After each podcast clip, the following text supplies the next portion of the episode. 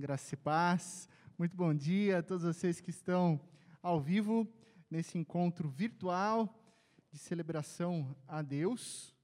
Olá também para você que está acompanhando essa mensagem em algum outro momento, em algum outro dia, outro horário, mas que o Espírito Santo te conduziu para ouvir essa mensagem.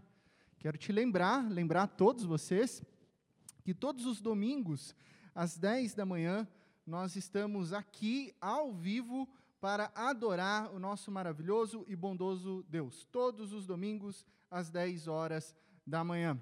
Hoje nós começamos uma nova série de mensagens chamada Elas, Força e Fé Feminina. É isso mesmo que você escutou nessa série. Nós vamos caminhar e nós vamos conhecer de maneira mais profunda, caminhar com algumas mulheres citadas nas escrituras. Essas mulheres, elas são corajosas, essas mulheres, elas são piedosas, valentes, cheias de fé, que moldaram a história desempenhando um papel único, um papel fundamental de força e de fé feminina. Por isso é algo único. Por isso é algo desempenhado apenas por mulheres. Nós vamos tratar do sagrado feminino revelado nas Escrituras. Então vamos lá. Quero te convidar a deixar a sua Bíblia aberta, porque hoje nós iremos permear alguns dos importantes textos do livro de Gênesis. Então mantenha a sua Bíblia aberta no livro de Gênesis. Hoje a nossa personagem é Sara, o nome dela é Sara, e a, a, sua narrativa, a sua caminhada, ela é longa no livro de Gênesis, né? uma história incrível, uma narrativa que nos abraça, uma narrativa que nos faz identificar com os dramas, alegrias, anseios, vitórias dessa personagem incrível chamada Sara. E para iniciar essa reflexão, vá comigo até lá em Gênesis capítulo 11. Gênesis capítulo 11, do verso 30. Gênesis capítulo 11, do verso 30, diz o seguinte, apenas essa frase: Ora, Sarai era estéril, não tinha filhos. Sarai era estéril e não tinha filhos. Vamos orar mais uma vez? Pai de amor, nós estamos diante da tua palavra, na qual nós cremos que ela tem poder para moldar, transformar os nossos corações. E diante dessa série sobre a força e fé feminina, nos ajuda a compreender o teu poder revelado na vida dessas mulheres incríveis, dessas heroínas da fé. E assim, nós sejamos impactados pelo teu poder, pelo teu evangelho. Nos orienta, nos guia, nós dependemos totalmente do teu Santo Espírito falando aos nossos corações. E é no nome de Cristo Jesus que nós oramos. Amém. Amém. Bom, depois desse verso que nós acabamos de ler, se você folhear a sua Bíblia e virar para o capítulo 12, o capítulo é, imediatamente é, começa com o chamado de Abraão, o esposo de Sara. Farei de você um grande povo, Abraão. Eu abençoarei, tornarei famoso o seu nome, e você será uma bênção. Abençoarei os que o abençoarem, e amaldiçoarei os que o amaldiçoarem, e por meio de você todos os povos da terra serão abençoados. Muitos de nós, talvez eu, você e tantos outros, conhecem muito bem a história de Abraão, que inicia de uma maneira extraordinária com uma resposta radical de fé e de obediência seguindo o chamado de Deus. E ele leva junto de si sua esposa Sarai. Antes nomeada Sarai, depois, através de Deus, nomeada Sara. Por isso nós vamos chamar ela de Sara, ok? Mas quem é Sara? Quem é essa mulher chamada Sara? E agora eu quero te convidar a imaginar, né, porque nós podemos pensar que Sara, bom, era uma menina que acreditava desenvolver uma vida maravilhosa, um futuro grande pela frente, então ela casou-se com um bom homem, um homem é, bom, piedoso ali do seu clã familiar, o futuro parecia brilhante, o sucesso era uma casa cheia de filhos e filhas, netos e netas, sabe, correndo, trançando as suas pernas ali sob seus pés, enquanto auxiliava ela a fazer os, os, é, é, as atividades domésticas, dando continuidade através dos filhos e filhas à tradição familiar daquele mundo antigo. Mas o primeiro verso de Sara a primeira vez que ela é citada nas Escrituras, qual nós acabamos de ler, Sara é identificada pela sua condição de esterilidade. E é uma afirmação dura. É um recurso literário um paralelismo né, que, de, que enfatiza a sua condição. Sara não podia ter filhos.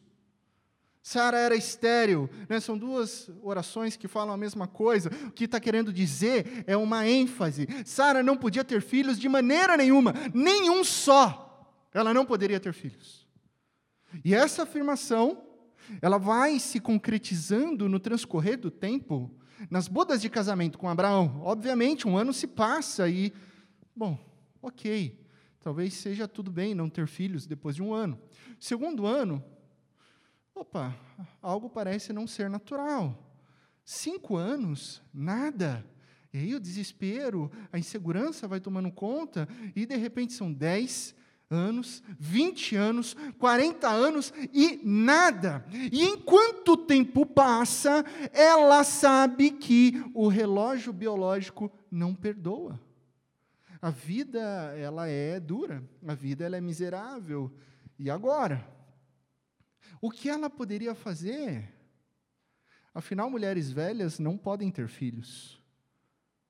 E assim, Sara foi definida como aquela que não tem filhos. Totalmente presa, né? precisamos lembrar disso, que ela é totalmente presa numa teia patriarcal que envolve o mundo antigo. Ela está presa nessa situação. Esse texto nos separa há quase quatro mil anos. Então nós podemos imaginar esse mundo antigo. A dor do parto, ah, a dor do parto, ela não se compara com a dor interna da maldição de não ter filhos. Eu já acompanhei hoje, né, voltando agora aos nossos tempos atuais, né, eu já acompanhei em aconselhamento, em oração, alguns casais que lidavam com essa dor, a dor da esterilidade, a dor da impossibilidade de não ter filhos. E como é difícil, como é doloroso ver o tempo se passando, e passando com o tempo, passando com o sonho, esse, é, esse sonho de ser pai, esse sonho de ser mãe. Afinal, o tempo é implacável. Sara tinha cerca de 65 anos quando Deus fala com Abraão. 65 anos. 65 anos, Sara já estava aposentada por idade, tempo de serviço. Com 65 anos, Sara olhava as outras mulheres e via as suas amigas com netos e até bisnetos com 65 anos. Mas o que significa essa promessa de Deus para Abraão? Que a partir dele viria uma grande nação. Que enfim, Sara teria então filhos?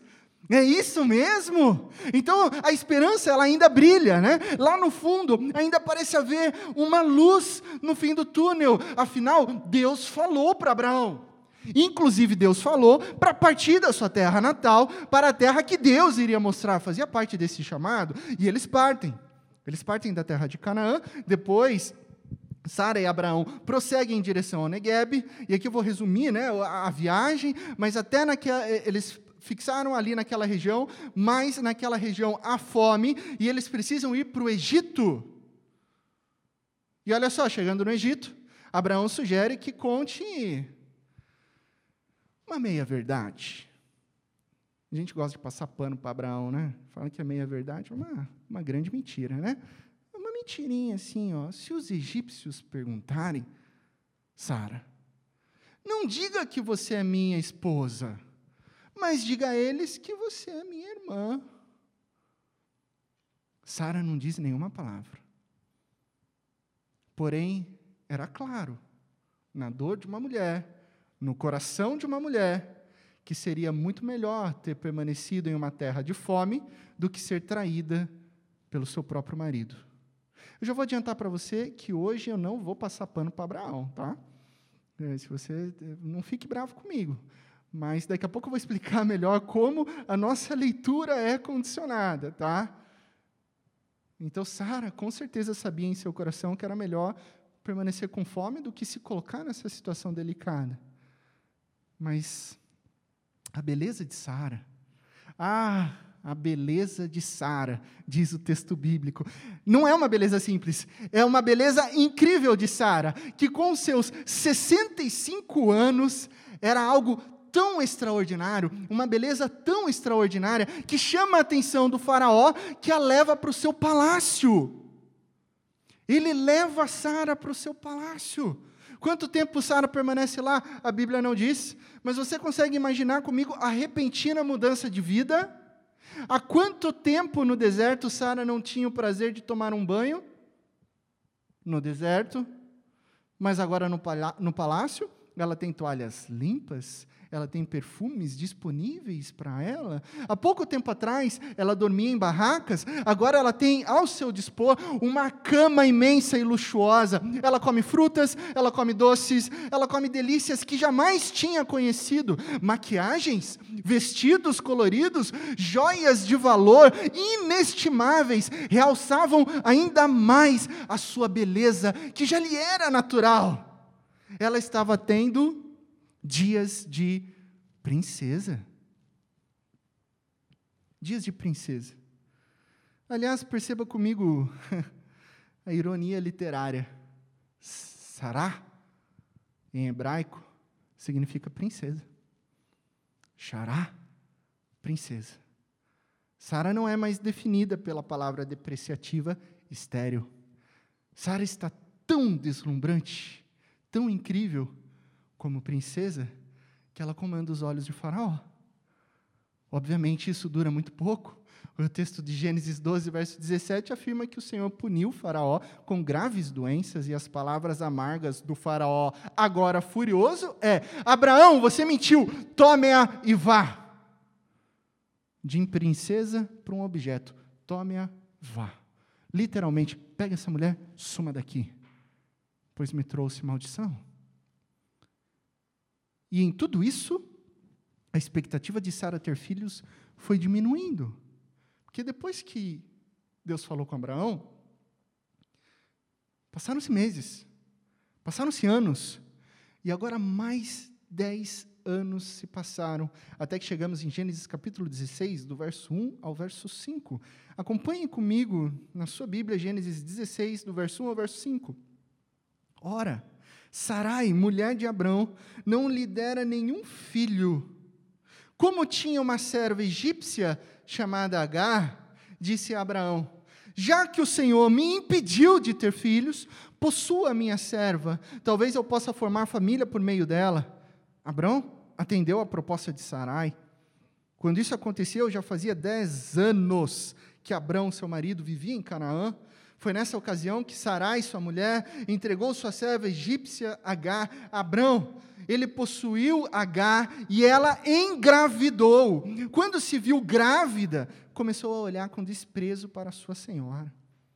Então Sarai disse a Abrão: Caia sobre você a afronta que venho sofrendo. Coloquei minha serva em seus braços, e agora que ela sabe que engravidou, despreza-me, que o Senhor seja o juiz entre mim e você. E aqui está o, o deslize de Sara. E esse é o problema, né? Já que Deus não cumpriu a sua promessa, eu tenho a solução. Esse é o problema, esse é o deslize de Sara, esse é o nosso deslize, esse é o nosso problema. Tentar resolver as coisas com as nossas soluções. Abraão, tome minha escrava. Tome minha escrava, porque depois nós podemos reivindicar o filho dela como herdeiro da, da promessa. E a gente olha, e talvez a condição de leitura, até os dias de hoje, é uma leitura de desprezo para com Sara. Nós olhamos para Sara e.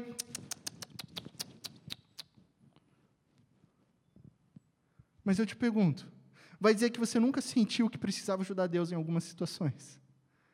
Vai dizer que você nunca tentou dar um jeitinho brasileiro para resolver uma situação em que Deus estava demorando para resolver? E aí você acha um jeito o seu jeito de resolver. Ou vai dizer que você nunca tentou resolver as coisas com as suas próprias soluções porque Deus estava demorando, Deus estava atrasado. É claro que sim. Aliás, sempre tentamos fazer as coisas do nosso jeito. Somos impacientes. Quantas vezes na vida, eu e você, eu posso contar histórias e mais histórias das vezes que eu coloquei a carroça na frente dos bois. É um ditado antigo do interior. Lá de Tapetininga, a gente fala muito isso, não coloca a carroça na frente dos bois.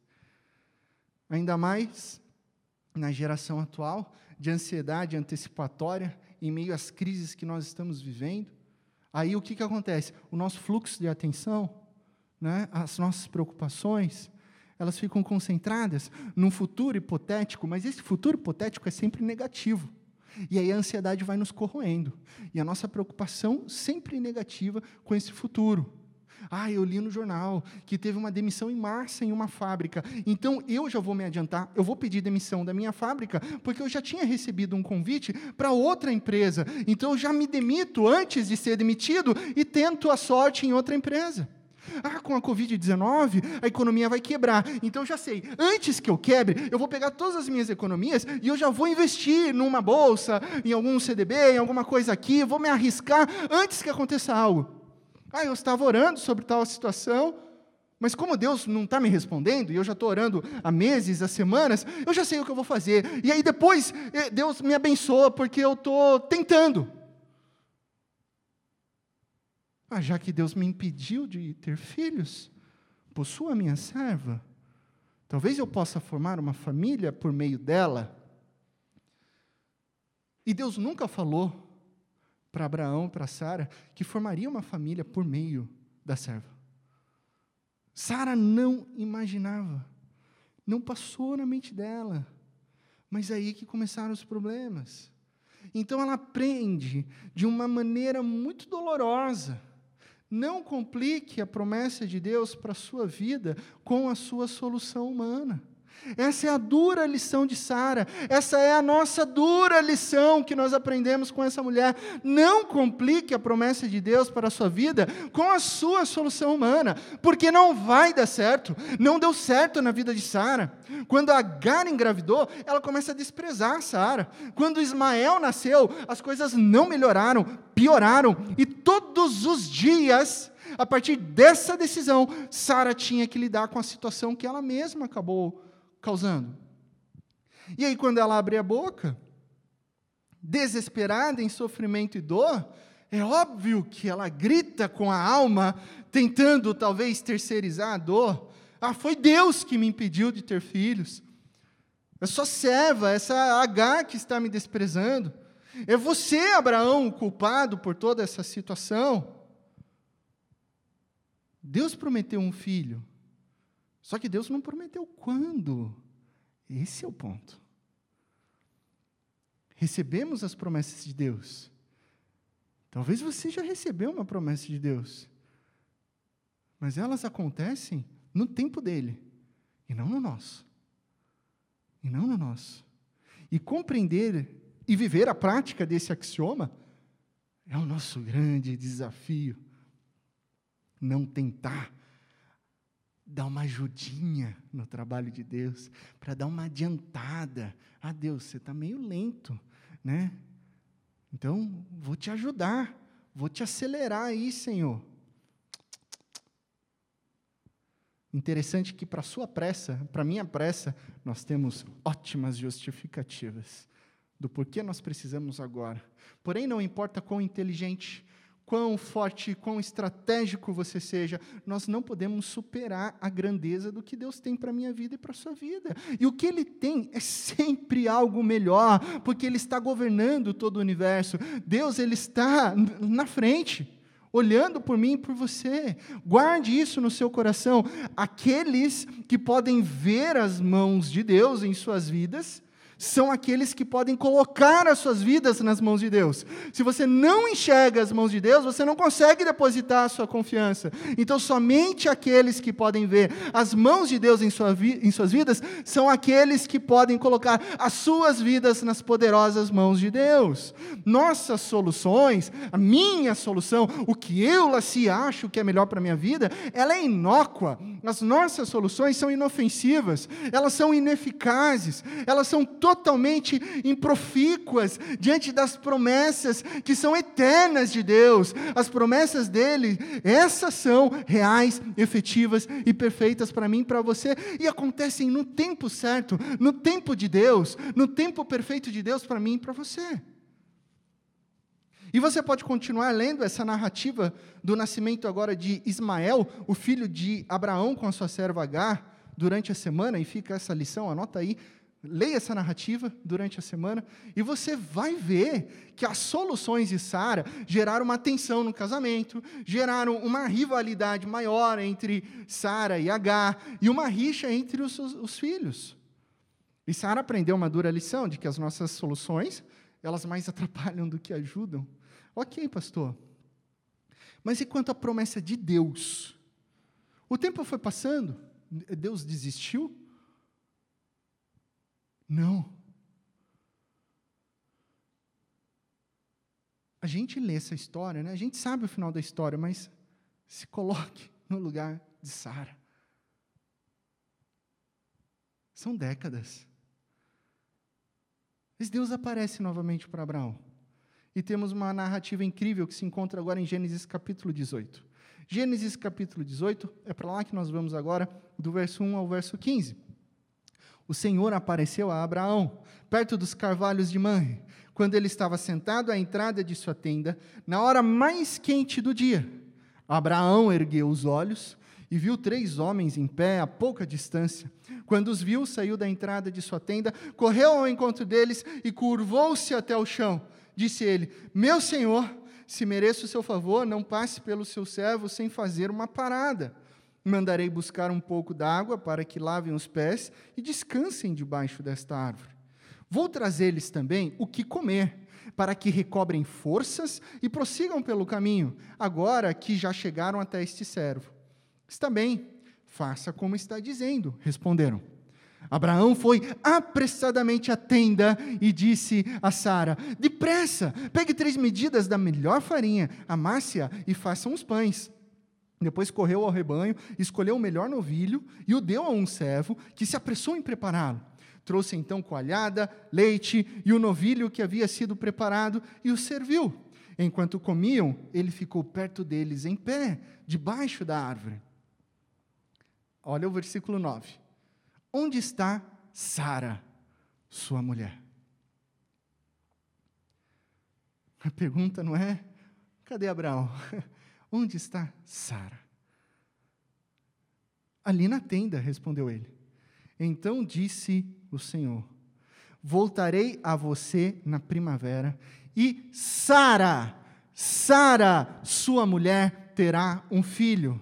Sara, ela escutava a entrada da tenda, atrás dele.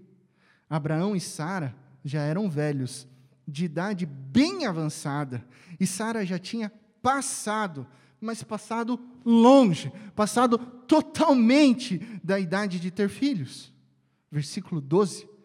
Por isso riu consigo mesma quando pensou: depois de já estar velha, meu senhor já é idoso, ainda terei esse prazer?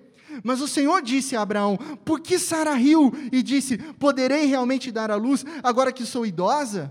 Existe alguma coisa impossível para o Senhor? Na primavera voltarei a você e Sara, sim, Sara terá um filho. Sara teve medo e por isso mentiu. Eu não ri, mas ele disse: Não negue, você riu. Essa é definitivamente uma das passagens mais obscuras, mais intrigantes da narrativa hebraica do primeiro livro de Gênesis. Sara ouve secretamente a predição de que dará à luz um filho e ela ri sozinha. Por que que Sara riu? Sara riu descrente, pois a gravidez em idade avançada seria impossível. Abraão, com quase 100 anos, vamos arredondar 100 anos. Sara, 90. Mas esse riso de Sara é um riso nervoso, sabe? Sabe aquele riso nervoso? Porque assim, não é um riso tão somente de, de descrença, de ah, bobagem. Não, não é esse riso. Não é. É um riso de amargura.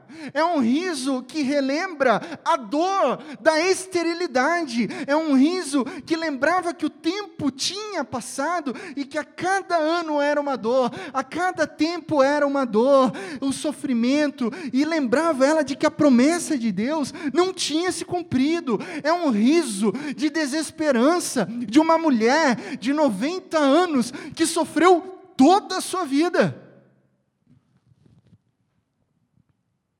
E talvez esse texto não seja novidade para você.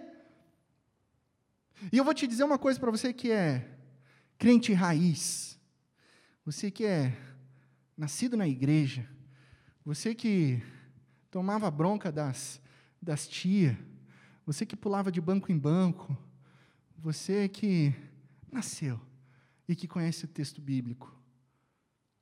A familiaridade com o texto bíblico muitas vezes nos atrapalha, tá? Eu já conheço esse texto, eu já conheço essa história. Eu nem preciso contar de novo, porque eu aprendi ela quando tinha seis anos. A familiaridade atrapalha. E por causa da familiaridade, talvez você esteja pensando, você que já conhece muito esse texto, Sara riu. Falta de fé. Hã? Onde já se viu? e aí eu vou te dizer, anos e anos desse tipo de leitura, séculos de interpretação bíblica e dizemos: que absurdo Sara rir e duvidar de Deus. Eu vou te dizer uma coisa: é fácil, né? É fácil jogar a culpa na mulher. É fácil jogar na culpa de uma mulher estéril. É fácil jogar a culpa na, numa mulher que a primeira identificação dela no texto bíblico é, é aquela que não pode ter filhos. É muito fácil. Aliás, sempre foi fácil.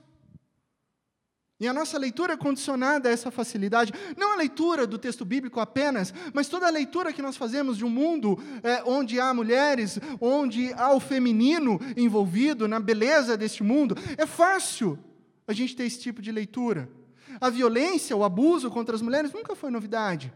Seja ele sutil, seja ele agressivo, seja ele escancarado, nunca foi novidade.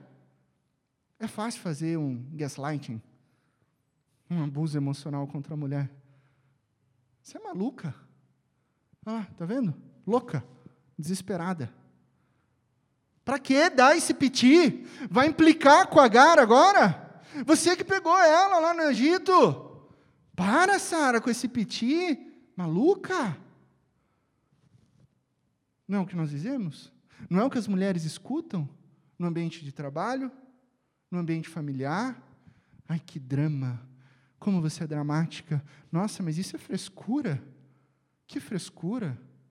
Calma, você já vai ter a sua promoção do emprego. Para de reclamar. Que drama. Não consegue esperar? Ai, Sara, que drama. Não vai esperar mais 10 anos? São só 90 anos. Para de frescura. O pior, né? O pior do gaslight. Manipular a mulher e fazer com que ela se sinta culpada. Que exagero, a culpa é sua. Sara, foi você que pediu? Eu, Abraão, aqui?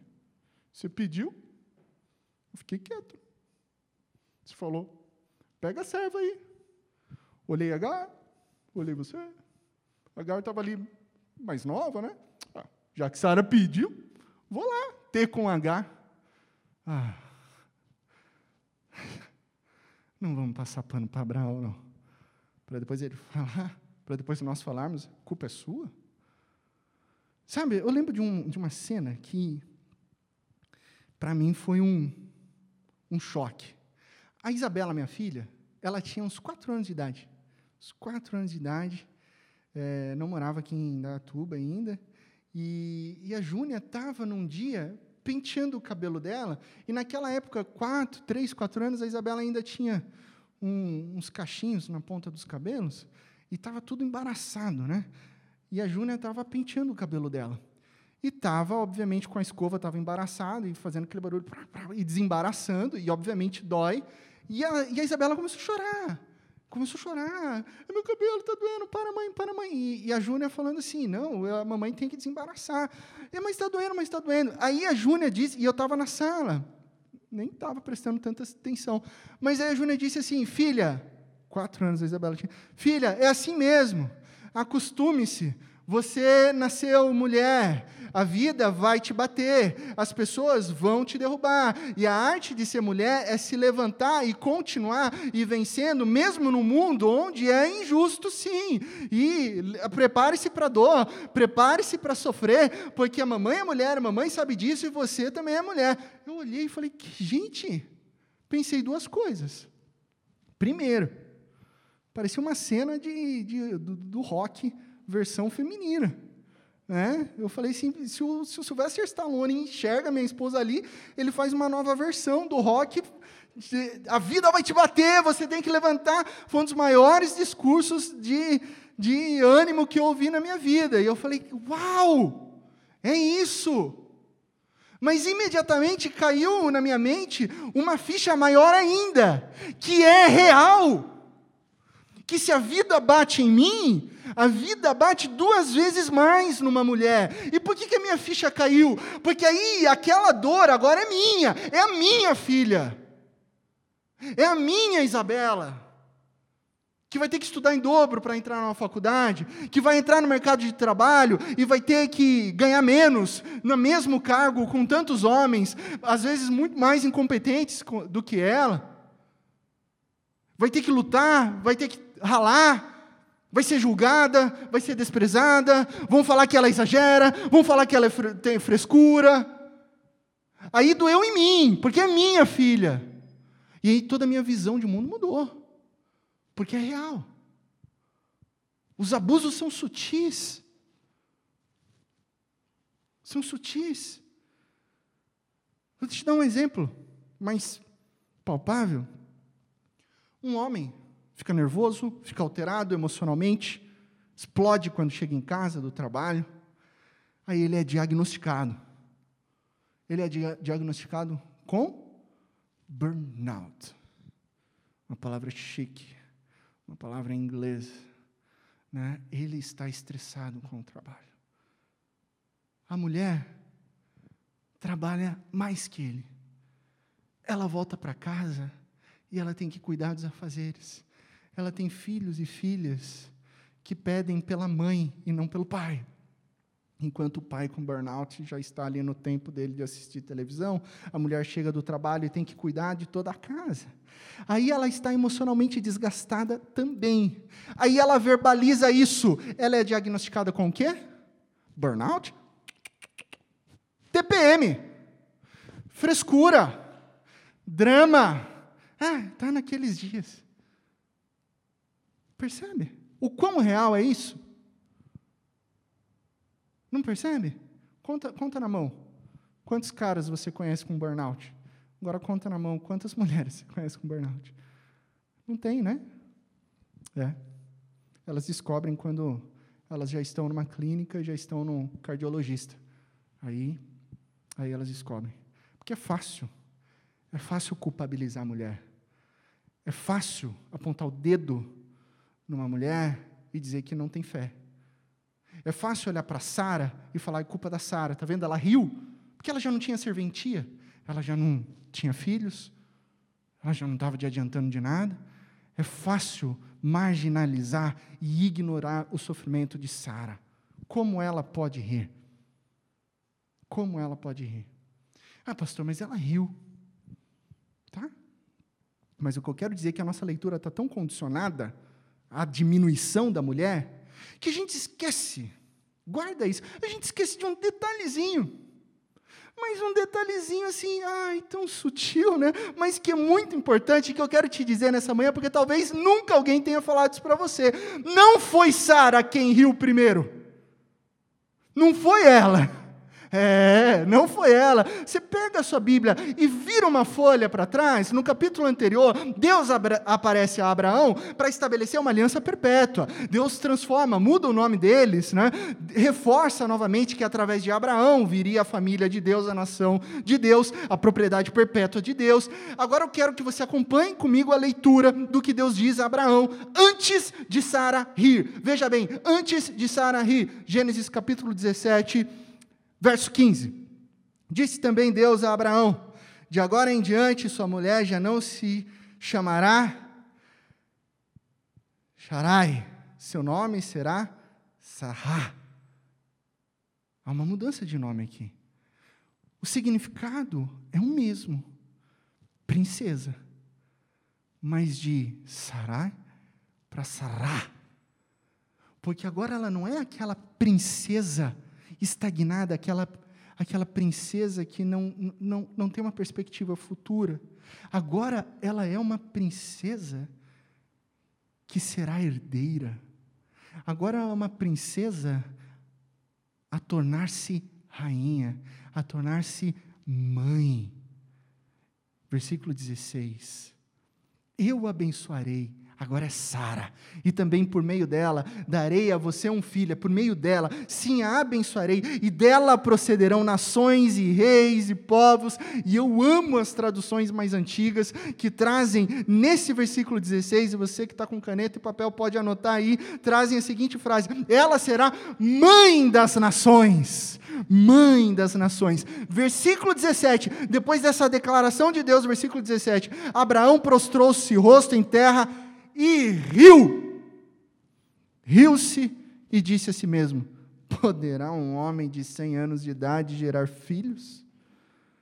Poderá Sara dar a luz aos 90 anos? Como se não bastasse Abraão, continua aqui, a gente não vai passar pano para Abraão. Abraão disse a Deus: Permite que Ismael seja meu herdeiro.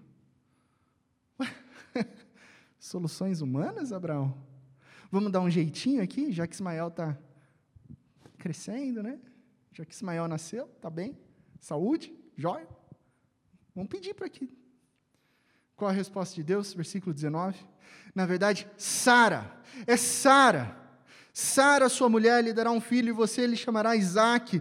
Com ele estabelecerei a minha aliança. É com o filho de Sara, porque Sara é mãe das nações, que será aliança eterna para os seus futuros descendentes. Quem riu primeiro é Abraão, mas a leitura majoritária gosta de culpabilizar Sara. Onde já se viu falar mal de Abraão? O pai da fé, o pai das nações, o pai Abraão. Sim, ele é tudo isso, um homem cheio de fé. Não estamos diminuindo Abraão aqui, mas foi ele quem riu primeiro. Sara casou-se sim com um homem de fé, um homem forte, mas ele também tinha suas dúvidas, ele também tinha suas frustrações e inseguranças. E no caso de Sara, certamente ela tinha motivos válidos para se sentir frustrada. Ela já havia sofrido por não ter filhos durante os anos normais de procriação. Então, depois de receber a promessa de Deus de que ela teria um filho, ela teve que esperar mais 25 anos. Gente, não sei você, eu não consigo imaginar ser paciente em tais circunstâncias. Aí você acha que parou, parou por aí? Depois que Sara riu, Abraão foi com ela para Gerar. Vai folhando a Bíblia, capítulo 20. E o que, que Abraão fez? Mentiu de novo que Sara era sua irmã. O rei Abimeleque toma Sara para si. De novo, gente. E Sara permanece submissa. Abraão mentiu mais uma vez sobre a identidade de sua esposa, e mais uma vez Sara é leal ao seu marido, enquanto ele não é com ela. Enquanto na mente de Abraão, ele só quer salvar sua própria pele. E ele joga Sara na confusão. Sara permanece fiel. Sara permanece submissa. Sabe o que essa mulher incrível nos ensina? Sabe? Que se Abraão é o pai da fé, essa mulher é mãe da fé. E eu não estou inventando isso, não, porque ela é citada na galeria dos heróis da fé. Ela é uma heroína da fé. O nome dela está lá, registrado em Hebreus capítulo 11, verso 11. Sara. Sara é uma heroína da fé que se entrega voluntariamente rumo ao desconhecido. Quando Abraão disse que a promessa de Deus significava grandes mudanças, ok, esposa, grandes mudanças nas nossas vidas, Sara disse Sim. Quando Abraão disse que eles teriam que sair, Sara, dá tchau para os seus pais, a gente vai sair do conforto das nossas casas e vamos partir. Sara disse sim. Quando Abraão pediu para que ela o acompanhasse numa jornada rumo à terra desconhecida, uma jornada de 2.400 quilômetros, Sara disse sim. Quando Abraão disse para Sara: Sara, nós vamos ter que viver como nômades no deserto, dormir em barracas, Sara disse sim. Quando Abraão pediu para que ela mentisse, sustentasse uma mentira, de, uma mentira de que ela não era sua esposa, mas sim sua irmã, Sara disse sim. E aí, quando Sara ri, ela cai em completa descrença. É essa a nossa leitura que a gente vai fazer dessa mulher incrível? Olha todo o background da vida dessa mulher. Olha todo o exemplo de fé, de perseverança, de submissão. Ela ri sim, claro que ri, mas ainda assim ela abre mão, ela sempre está em submissão, sempre cuidando do seu marido, sempre dando um passo espontâneo rumo ao desconhecido, rumo àquilo que Deus tem para a vida dela. Ela não para, ela não desiste, e por isso, obviamente, toda a sua submissão não foi descartada. Deus não ignorou. Pelo contrário, toda a submissão de Sara não foi desenvolvida em vão. Pois em Gênesis capítulo 21, do verso 1 ao verso 7, nós temos então a seguinte declaração. Vamos lá, Gênesis 21, verso 1.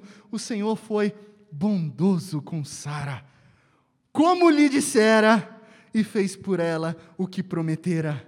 Sara engravidou Olha só, ela engravidou com 90 anos e deu um filho a Abraão em sua velhice, na época fixada por Deus, em sua promessa, no tempo de Deus, na hora certa de Deus, no momento perfeito de Deus. Abraão deu o nome de Isaac ao filho que Sara lhe dera. Quando seu filho Isaac tinha oito dias de vida, Abraão circuncidou conforme Deus lhe havia ordenado.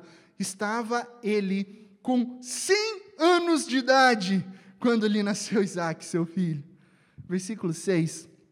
E Sara disse: Deus me encheu de riso, e todos os que souberem disso rirão comigo. E acrescentou: Quem diria a Abraão que Sara amamentaria filhos? Contudo, eu lhe dei um filho em sua velhice. Quando Sara exclama: Deus me encheu de riso, e todos os que souberem disso rirão comigo, Sara adora. Sara mostra que sempre, sempre, sempre, sempre ela viveu em submissão a Deus e ela celebra a fé. A fé ela contempla os caminhos de Deus que não podem ser explicados e se regozija. E agora ela está assim rindo, rindo com ousadia. Deus me encheu de riso. Eu estou cheia de alegria. Eu não posso parar de sorrir.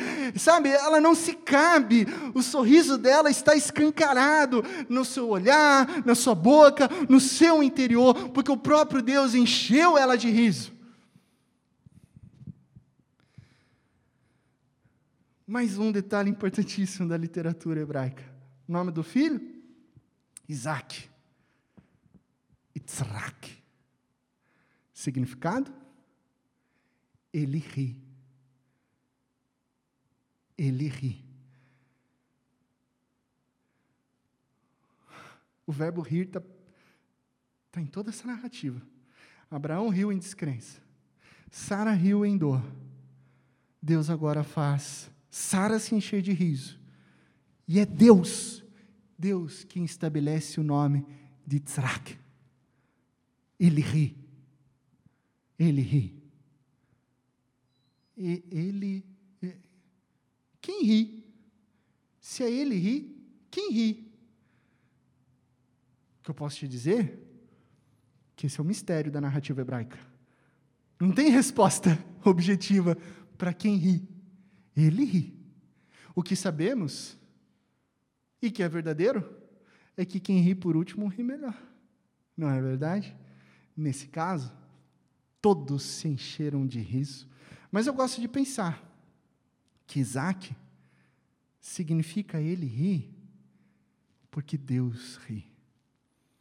Pois Deus cumpre a sua promessa, Deus é fiel e Deus se alegra com a sua palavra. A alegria do Senhor é a nossa força. Deus ri, Deus celebra e nos faz celebrar e adorar nas suas promessas que são eternas e que se cumprem na minha e na sua vida. Ele ri, Deus ri, Deus nos enche de riso. Concluindo, a cada momento de sacrifício e dor de Sara, que muitas vezes não entendia, simplesmente ela não conseguia compreender é, aquela questão, sabe, do tempo de Deus, o kairós de Deus e o nosso cronos, o tempo de Deus e o tempo biológico, porque se passar muito tempo ela não podia ter mais filhos, então ela não, ela não conseguia compreender essa questão temporal. E toda essa dor estava resultando numa bênção maior. É como dizia Charles Spurgeon, Deus é bom demais para ser cruel. É muito sábio para se confundir. Se eu não consigo rastrear a mão dele, posso sempre confiar no seu coração. Confie no coração de Deus, mesmo quando você acha que o tempo, sabe, se esticou demais. Porque para Deus não há impossíveis. As promessas de Deus não possuem prazo de validade, porque elas são eternas. Não tente fazer do seu jeito, apenas lance sobre Ele, lance sobre Deus toda a sua ansiedade, porque Ele, o nosso Deus, tem cuidado de nós. Aplicações. O que a gente leva? Para casa, para a vida, para a prática, que a heroína Sara nos ensina com a sua jornada. Primeira, primeira aplicação. Isaías 51, verso 2 diz: Olhem para Abraão, seu pai, e para Sara, que lhes deu a luz. Olhem para Abraão, olhem para Sara. Apesar de Abraão ser o mais famoso entre os homens, para Deus, Sara foi a mulher que deu a luz à nação de Israel. Uma mulher. Ela, ela, ela foi a escolhida para cumprir a promessa de Deus. Lembre-se que, mesmo diante de circunstâncias adversas, Deus está trabalhando em sua vida. Essa é a primeira aplicação. Deus está trabalhando na sua vida. Segunda aplicação Deus cumpre a sua promessa. Romanos capítulo 9, verso 9. Pois foi assim que a promessa foi feita: No tempo devido virei novamente, e Sara terá um filho. Sara não foi apenas uma coadjuvante na aliança de Deus com seu povo. Sara protagonizou o início da linhagem humana, da qual veio Cristo Jesus, o nosso Senhor, nosso Salvador. Não era sobre a solução dela, não é sobre a nossa solução. Quando você, eu e você somos somos tentados a fechar os nossos corações a Deus e confiar nos nossos próprios recursos, lembre-se de quem Deus é, lembre-se da fidelidade dele sobre a minha vida e sua vida. Ele é fiel, mesmo quando nós somos infiéis, porque ele cumpre a sua promessa. A terceira aplicação que a vida de Sara nos deixa. 1 Pedro capítulo 3, versos 5 e 7. 5 a 7. Pois era assim que também costumavam adornar-se as santas mulheres do passado, que colocavam a sua esperança em Deus. Elas se sujeitavam a seus maridos, como Sara, olha, parece o nome dela, que obedecia a Abraão e lhe chamava Senhor. Dela, dela quem? Sara. Vocês serão filhas se praticarem o bem e não derem lugar ao medo. Vão praticar o bem sem medo, porque são filhas de Sará. Do mesmo modo, vocês, maridos, opa, tem um recadinho aqui para os homens. A série é sobre elas, mas há um recado para os homens. Sejam sábios no convívio com suas mulheres. Sejam sábios. Tratem-nas com honra, não com abuso emocional, não com abuso psicológico. Com honra, como parte mais frágil e co-herdeiras, não infra-herdeiras, não abaixo, mas co-herdeiras do dom, da graça, da vida, de forma que não sejam interrompidas as suas orações. A vida de Sara, mãe das nações, é reconhecida pela submissão, pela esperança em Deus. Recado aos homens, para mim e para você: honrem, honrem as Saras que permeiam as nossas vidas. Tratem com honra esposa, mãe, avós, filhas. Lembre-se que isso reflete na nossa disciplina de oração. Para que as nossas orações sejam ouvidas e atendidas, nós precisamos honrar as Saras. Recado às mulheres: sejam como Sara. Vistam-se de esperança em Deus.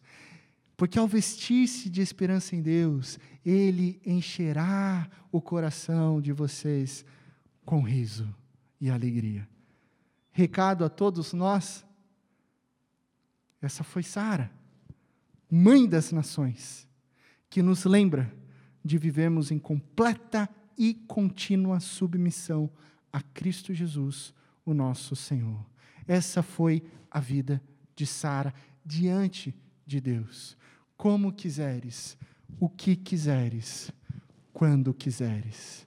Que essa seja a nossa submissão contínua a Cristo Jesus, onde a nossa oração seja: Jesus, como quiseres, o que quiseres e quando quiseres. Feche os teus olhos, vamos orar. Pai de amor, muito obrigado, Pai, pela tua palavra. Obrigado, Pai, pela tua manifestação de poder sobre a vida de tua serva Sara. Nome lembrado, registrado na tua palavra, na galeria dos heróis da fé, e que serve de lição para nós hoje, que serve de exemplo para nós, homens e mulheres do poder, da força, do sagrado feminino que vive em submissão ao Senhor. Obrigado por isso, Pai. Que a cada dia nós possamos ser como Sara, olhar para as circunstâncias e entender que as tuas promessas são maiores, que a nossa solução é ineficaz, mas a tua vontade é boa, perfeita e agradável e nessa certeza a gente possa desenvolver uma vida de submissão contínua a Cristo Jesus. Como quiseres, Jesus. O que quiseres, Jesus. E quando quiseres, Jesus. Para a honra e glória do teu nome. Amém e amém. Amém. Semana que vem nós continuamos essa série. Nós iremos conversar sobre Raabe. Raabe, tenha expectativas e surpreenda-se com Deus. Então, quero desejar a você um ótimo domingo na presença do nosso bondoso e maravilhoso Deus, uma ótima semana, na mais absoluta certeza de que em Cristo Jesus todas as coisas ficarão bem. Até mais.